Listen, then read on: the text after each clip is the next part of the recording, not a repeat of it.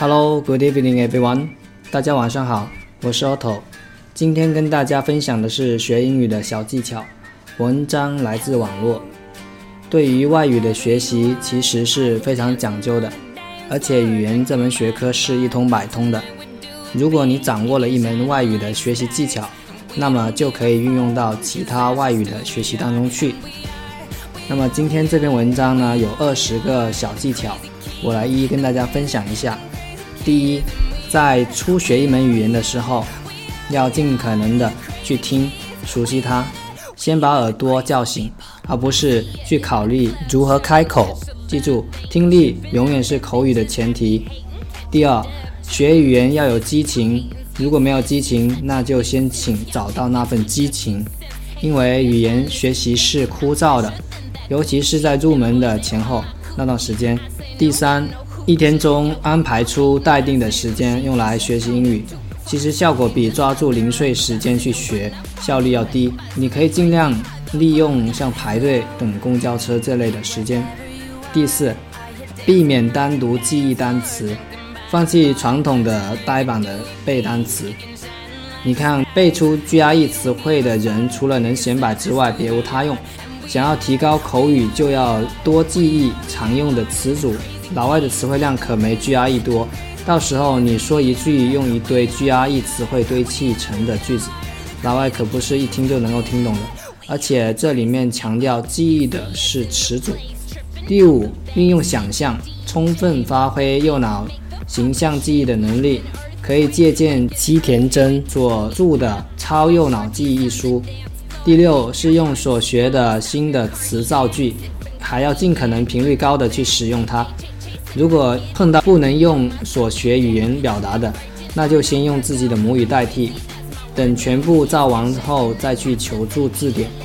第七，利用互联网上的免费资源。第八，利用卡片和小的便签本，在空余时间进行所学词组句式的这个回顾。第九，对一些发音类似或拼写类似的词汇，可以对比记忆。最好的办法就是编顺口溜，虽然编出来的顺口溜比较少。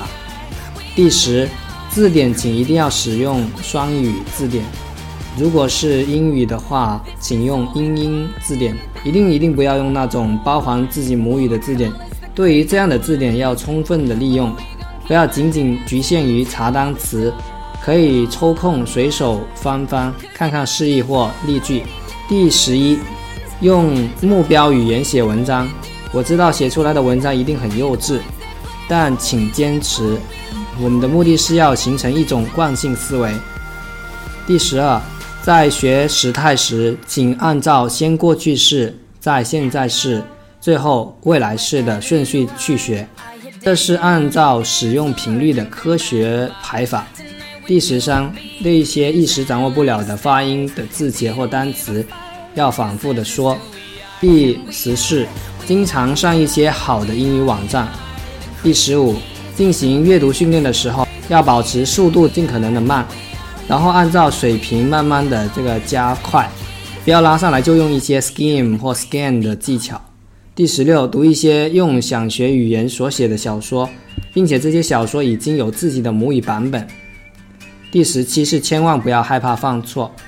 第十八，少看一些语法书，语法要用应用中提炼的，方法是看视频或听音频。第十九，找一天中一段特定的时间，用想学语言进行思维，这也是为了养成习惯。第二十，不要把自己逼得太急，放松一下自己，让大脑有个缓冲的过程，好消化已经学习的东西。希望这些小技巧对你有帮助。